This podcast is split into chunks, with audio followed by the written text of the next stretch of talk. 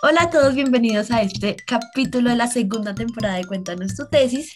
Yo soy Laura Camacho y saben que pueden encontrarme en redes sociales como arroba unskinnypop y arroba camacho.laura con doble A al final. Y como siempre me encuentro junto a Jay. Hola Jay. Hola Lau, hola a todos. Recuerden que pueden encontrarme a mí en redes sociales como arroba elite4 y en Instagram y en Facebook como Jason Archila. Entonces, pues en esta oportunidad queremos presentarles a Diego González, que es un invitado de México, el cual pues nos va a hablar sobre su tesis. Entonces, pues dejemos que él nos cuente cómo va su tesis. Hola Diego, ¿cómo estás? Hola, ¿cómo están ustedes? Muy bien, gracias. Eh, bueno, vamos a empezar una vez con las preguntas iniciales. Cuéntanos, bueno, tu nombre completo, qué estudias eh, y en qué, en qué país y qué, en qué universidad. Bueno, primero les quiero agradecer porque me hayan dejado participar en su programa. Este, yo soy Diego Ángeles, estudio o estudié en el Instituto Mora justo el, el año de pandemia, terminamos clases y pues eso, este, mi tesis es de, de mm, banquetes novohispanos. Para empezar, yo creo que cuéntanos también un poco cómo, de dónde surgió esta idea y qué es más o menos lo que trabajas en tu, en tu tesis. Bueno, em, el tema la verdad es que yo sabía desde que entré a la carrera que quería estudiar algo de gastronomía, porque ha sido como uno de los grandes temas este, que me han marcado en mi vida. Entonces, la verdad es que también la época novohispana fue algo como que me interesó mucho, porque desde los primeros semestres de la carrera tuvimos eh, clases enfocadas a eso.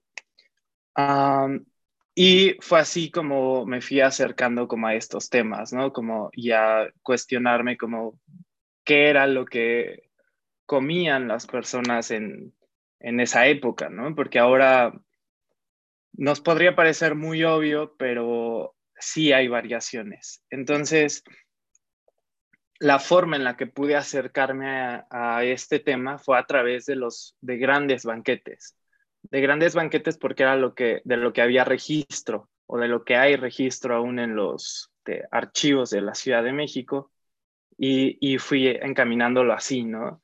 Eh, mediante descubrimientos de cuentas de gastos, específicamente en la Ciudad de México, durante el siglo XVIII, y de esta manera fui construyendo como ya el, mi tema en el que me enfoqué, ¿no?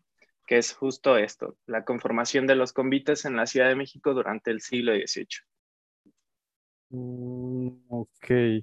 Y digamos, eso e, ese tema de, la gastronomía pues siempre es muy llamativo. Yo quería preguntarte cómo, pues viendo que, abordaste varios temas, ¿cómo organizaste tu tesis? O sea, ¿cómo, ¿con qué capítulo lo dividiste o o más o menos desde qué puntos lo, los trataste?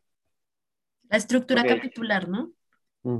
Ajá. Sí, pues si nos puedes explicar como cada uno de qué trataba. Sí, lo dividí, dividí mi investigación en tres capítulos. Em, en el primero me dediqué a, a observar los banquetes desde sus festividades. Eh, es decir, eh, un banquete fue celebrado en honor a San Ildefonso en un colegio de la Ciudad de México. Otro fue em, en honor a, la Virgen de los Remedios y fue ofrecido a prebendados y capitulares, que son este, personas relativas al clero. Y el siguiente banquete o los siguientes dos banquetes son recibimientos arzobispales. Entonces, lo que hice en ese primer capítulo fue ver cómo se hacían estas fiestas, eh, qué organización tenían, cada cuándo se hacían, para justo como ver esa, esa primera parte de los banquetes, ¿no? Quizá podría eh, verse de una manera como, como simple y a la vez clara, que es esta parte más externa, la parte más externa de los convites, pues es esto, ¿no? las fiestas en las que se insertan. Después en el capítulo 2 me dediqué a hacer lo que, yo llamé la caracterización del banquete, que es saber qué ideas confluían en ellos. Es decir, en el siglo XVIII, es, y todo el tiempo lo hacemos, ¿no? Ah, yo creo que eh, ocupando un, un, este, un ejemplo actual, pues cuando una comida se pone de moda, se vende en todos lados y no me dejarán mentir, si se pone de moda en TikTok o en, en Instagram, probablemente en nuestras ciudades eventualmente alguien va a vender ese producto, ¿no? Sí. De comida. Pues lo mismo pasaba, ha pasado, ¿no? Y, desde, y en el siglo XVIII también sucedía. Entonces, me interesaba saber qué nuevas em, tendencias estaban como insertándose en los banquetes también me interesaba saber esta parte de, la reducción y el control de las fiestas, porque ya se intentaba como acabar con el, con el derroche, con el lujo que había en los banquetes este, para, volverlos más contenidos. Eh, y por último, también en este primer capítulo, pues es ver cómo estas ideas influyeron en varias partes del banquete, ¿no? En la duración misma, en los entornos, en el escenario construido, en, los adornos, en las vajillas, en los modos de mesa también, en las formas en las que se presentaban los alimentos y en la forma en la que eran servidos. Todo eso estaba siendo afectado también por, por ciertas ideas. Ya para el último capítulo, a lo que me, en lo que me centré fue ver justo el cambio de paradigma culinario que, que se da en el siglo XVIII y hacer esto que, les contaba en un principio, que es comparar ambas fuentes, las fuentes contables con las fuentes este, de los recetarios y empezar a, ver cómo el cambio de paradigma se va insertando en esta, en esta comida y en estos banquetes. Ah, ok, sí, la verdad se, se, oye muy completo y creo que abordas varios, varios aspectos de, de ese tema porque sí tienes demasiada razón con el, pues, con lo que decías también de que los, lo que se pone de moda, bueno, que fue lo que tú, tú revisas también, que cómo llegaba a aplicarse como en la gente común ese tipo de, de, de recetas, ¿sí? No sé si, digamos, en tu facultad tuviste algún, o sea, ¿qué, qué te dijeron cuando presentaste ese, ese tema? ¿Te dijeron algo o, o, fue eso, o no hubo ningún problema cuando lo, lo presentaste o llamó mucho la atención? ¿Qué te comentaban? Pues justamente, justamente es un tema atractivo y llamativo y curioso. Y por eso mismo, eh, desde un comienzo, era como está muy bonito tu tema, pero es muy simple y a eso tienden este, este tipo de temas, ¿no? A relacionarse con, con, lo anecdótico, con, lo, con la historia y las curiosidades. Y de cierta forma uno, o bueno, yo lo sentí así, tuve que defender el tema eh, a través de cosas, o sea, como demostrar que, que, que tiene complejidad el tema, ¿no? que no solo es algo de curiosidades, sino que, que, va más allá. Pero en cuanto a la aceptación, fue, fue, fue, bien, fue bien recibido, salvo esto, ¿no? De, de que creían los profesores en principio de cuentas que era un tema, pues, anecdótico. Yo, al igual que muchas personas, también creo que es un tema muy, muy, muy atractivo y necesito hacer esta pregunta sobre las fuentes porque quisiera saber qué encontraste allí, eh, qué comían, qué servían. Se me hace realmente muy, muy curioso e interesante. Además que supongo que los banquetes también eran un espacio social donde las personas también se encontraban. ¿Y quiénes se encontraban? Quisiera hacerte esa pregunta. Ah, sí, es algo, es algo muy interesante porque justo eh, lo que intento en mi tesis es eh, revisar cuentas de gastos, que son mis, son mis fuentes principales, en búsqueda de preparaciones. O sea, no solo es este, lo, que, lo que hacían o lo que se hace con las cuentas de gastos normalmente, pues es em, extraer solo los ingredientes. Pero también en estas cuentas de gastos hay una cierta lógica en la forma en que se acomodaban, de tal forma que uno puede saber em, que algunos ingredientes, al estar acomodados em, de manera como subsecuente a otros, se puede observar, se puede observar algunas preparaciones muy específicas.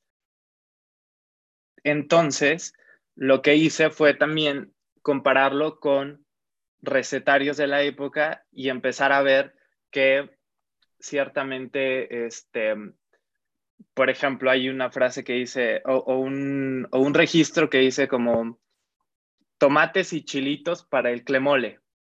Entonces lo que hice fue ir directamente a, a, los recetarios y empezarlos a comparar y darme cuenta como qué preparaciones estaban sirviendo y de qué manera estaban hechas.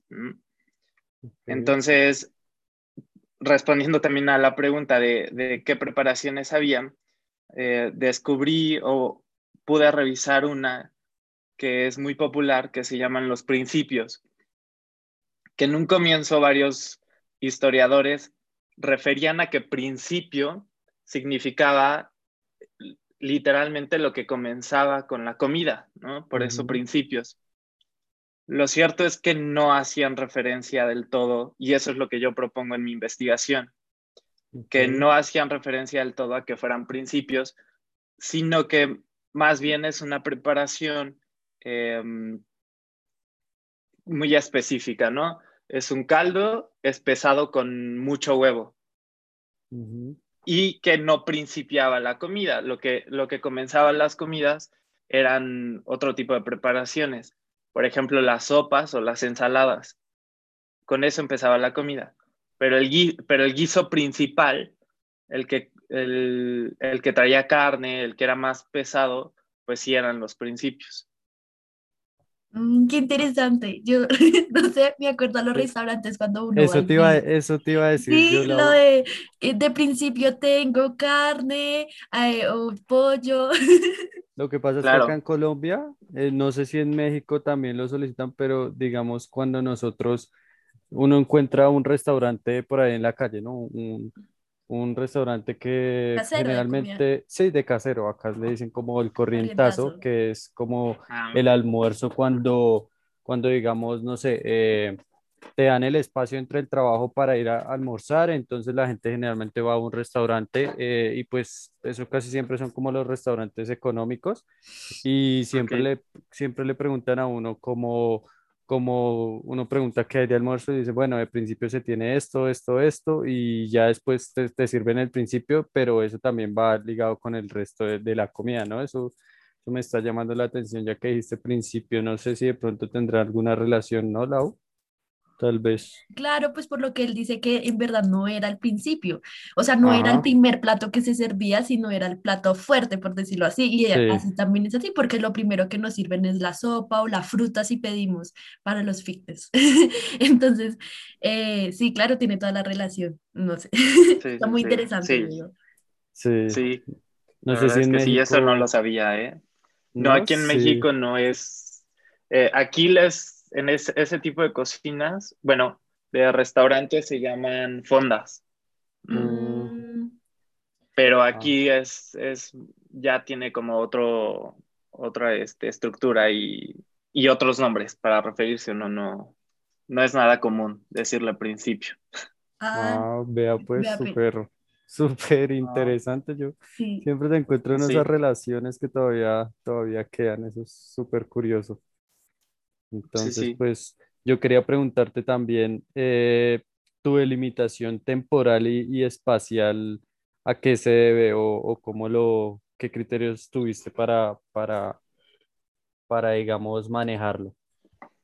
Bueno, una de las partes importantes también de mi, de mi investigación, pues es los actores sociales en, estos banquetes. Y en realidad yo me dedico eh, a revisar a las élites, porque fue también un poco como, sinceramente fue un poco lo que me encontré en el archivo, lo que pude encontrar, porque no hay mucho material respecto a esto.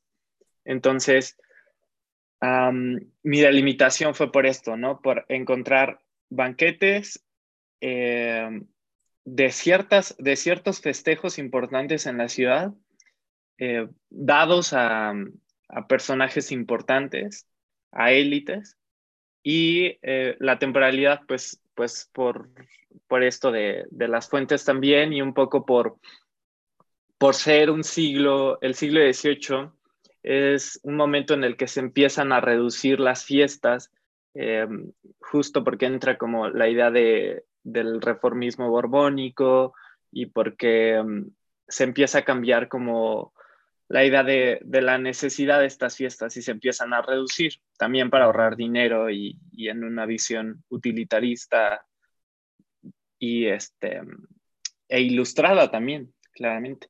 Entonces, por eso. Vale.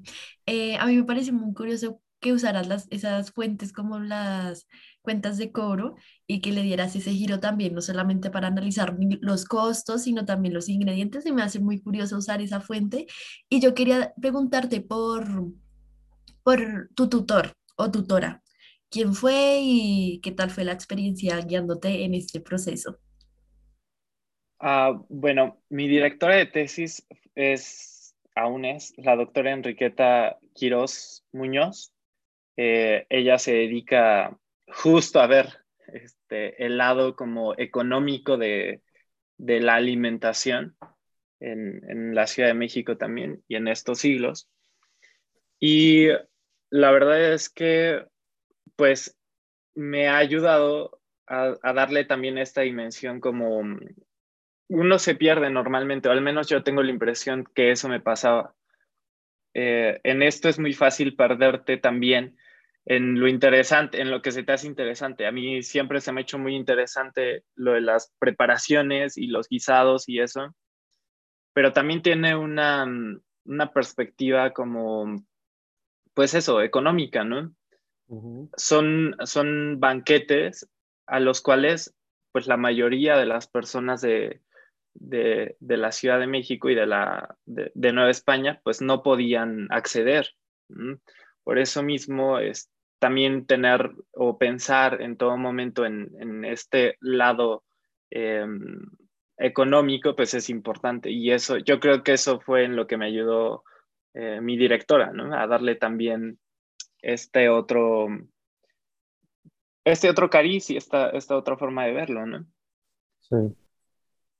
Ah, vale. Y digamos, ya, ya también quería preguntarte, pues, por, por cómo lo, nos estás explicando el, el tema con tus profesores, eh, ya con ese trabajo, tú, eh, como que tienes pensado hacer con él a futuro, ¿sí? O sea, ya, digamos, ¿qué visión tienes para seguirlo trabajando? Si lo vas a trabajar, si vas a cambiar el tema o, o qué pretendes hacer con ese trabajo a futuro. Bueno, pues la verdad es que eh, es un tema que da para mucho. O sea, bueno, yo he encontrado demasiadas cosas y en principio de cuentas, lo que me gustaría ahora hacer con esto que, he encontrado, pues es, además de intentar divulgarlo eh, de todas las maneras posibles, pues también empezar a, investigar respecto a temas que, van quedando sueltos. También uno cuando hace una investigación, y creo que todos nos pasa que, que siempre hay como temas que vamos encontrando y queriendo investigar. Sí. Entonces, para, para los posgrados, espero como hacer una revisión de, de otros temas que, que, se me fueron quedando, ¿no? Eh, y que también son interesantes, por ejemplo, como quién se dedicaba a, hacer estos banquetes. O sea, sé que hay un gremio, había un gremio este, especializado de personas que se dedicaban a, hacer comida, ¿no? Y, que empezaban con los restaurantes y tenían como ciertas, hasta examen tenían que pasar, por ejemplo. Entonces, es sobre un tema, o, más bien es un tema poco investigado, entonces yo creo que, que también me gustaría como jalar ese, esos temas hacia mis investigaciones futuras. Yo tengo una pregunta por no sé cómo plantearla, pero ¿qué libro nos recomendarías tú para acercarnos a, a, tu tesis, más allá, por supuesto, del documento que se genera con, la, con el trabajo de grado, pero qué libro tú dices, no, es fundamental utilizarlo? Lo digo porque acá, por ejemplo, en Colombia la Biblioteca Nacional tiene toda una colección acerca de la cocina, la gastronomía, y es realmente muy interesante, las combina con una narración muy chévere y eh, las fuentes que pues tiene la biblioteca. No sé si hay algo similar allá o tal vez una investigación de tu directora de tesis? No sé qué nos podrías recomendar. Mm, hay muchas recomendaciones, claro. Y sí, también, también sabía que, que, allá en Colombia tienen una biblioteca muy extensa de, de este tema. Es muy, muy interesante y muy chido. Eh, pero mm, yo creo que un, un libro así como para acercarte a estos temas y desde estas perspectivas que se separan un poco de lo económico, pues es Conquista y Comida, que es editado por la UNAM, por, la, por la Universidad de aquí de, de, México. Este, y también yo creo que otro, otro libro importante sería, em, pues los recetarios. O sea, hay un recetario que se llama el Diccionario Mexicano. El, sí. El recetario, el cocinero mexicano en forma de diccionario, también. Yo creo que a pesar de que no es una investigación histórica como tal, em, sí arroja como muchos datos del, del, origen del nombre de los alimentos y cosas así. Entonces yo creo que esos dos serían como perfectos para, para que cualquiera se acercara de una forma, de, de esta forma a la historia de la alimentación. Ah, vale, yo, yo ahorita acordándome de, de, de tu trabajo mm, y yo quería preguntarte ya, ya como por, por, por ir finalizando, bueno, una de las preguntas para, para ir cerrando es como eh, ¿qué conclusiones, qué conclusiones lograste observar o llegar con, con ese trabajo que hiciste?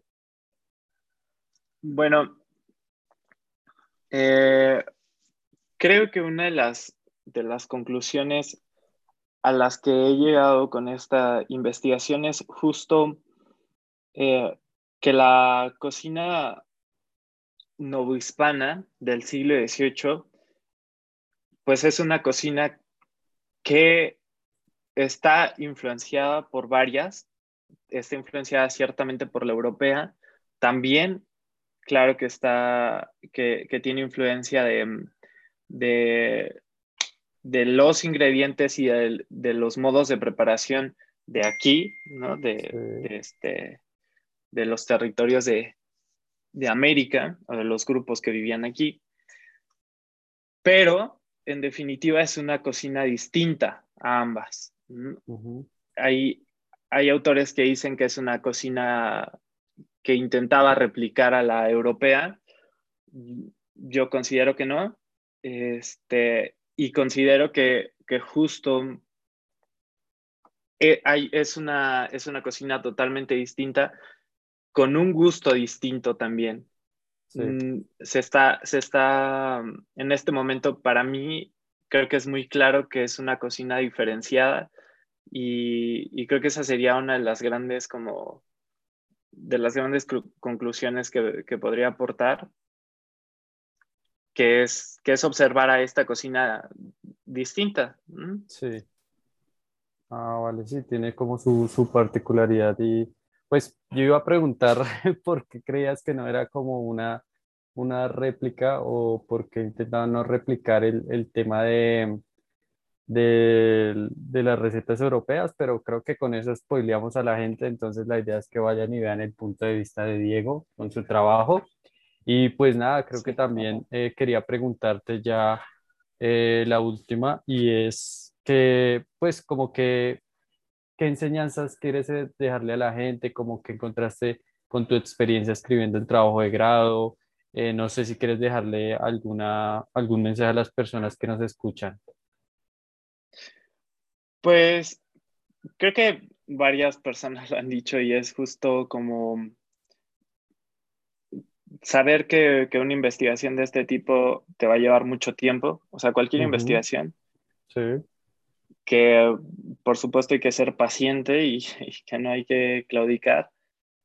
y, y, eso, o sea, estar como interesado por, por siempre ver todas las aristas del problema que investigas y también de interpretar y de, observar todas las fuentes desde una perspectiva o desde tu perspectiva. Sí.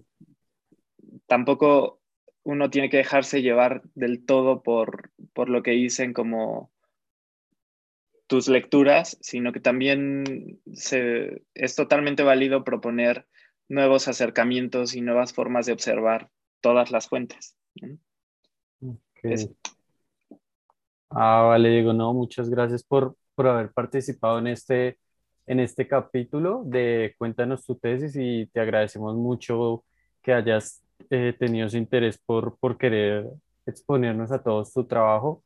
Em, no sé si tienes, nos quieres dejar tu correo, tus, tus redes sociales para, pues, si alguien eh, se quiere interesar por tu país o ampliar un poco más ese, ese espectro eh, del conocimiento en cuanto a la comida. No sé si nos puedes dejar tus redes para que pues se pongan en contacto contigo.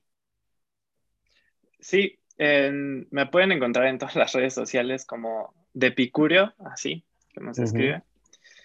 Eh, y en, por correo, mi correo es dag9526 arroba gmail.com. También por si alguien quiere bibliografía o cosas así, aquí estamos. Igual lo dejamos en la cajita de descripción por si alguien está interesado. Y no, pues nada, como dice Jason, bueno, tu reflexión, siempre, siempre las personas dicen lo mismo, pero nunca sobra decirlo.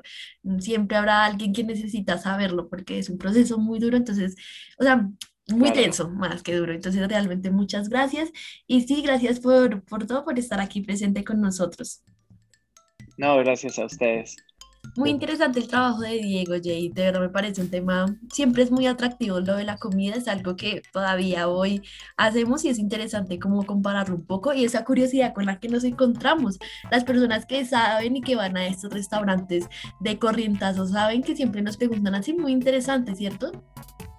Sí, Lau, y además de eso, el, el pues ver, contrastándolo con el capítulo también que tuvimos con Laura Prieto, que fue el tema también de la comida, eh, encontrar que se analiza desde, otro, desde otros puntos, ¿no? El, tema que nos decía. Y desde otras fuentes. desde otras fuentes que, que, se usaron cuentas de cobro, entonces creo que, que eso nos lleva a, a mostrar también que cualquier, bueno, el historiador hace la fuente, efectivamente, como lo vimos, que fue usar e-, eso como una fuente y además de eso sacar de ahí un tema muy interesante y que a partir de ese análisis también se encuentra mucha información y, se puede encontrar temas de la vida cotidiana que uno, bueno, sí son cuentas de cobro, pero uno generalmente como que no le pone cuidado a eso, ¿no? Entonces es muy, muy llamativo saber que uno puede...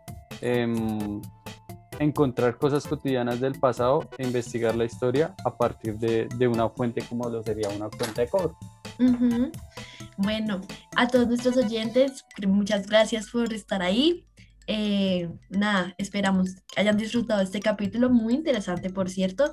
Recuerden que pueden encontrarnos en las redes sociales como arroba consumiendo la historia, en Instagram y Facebook y ahora estamos en YouTube como consumiendo la historia Films. Muchas gracias a todos y nos escuchamos en un próximo episodio. Chao.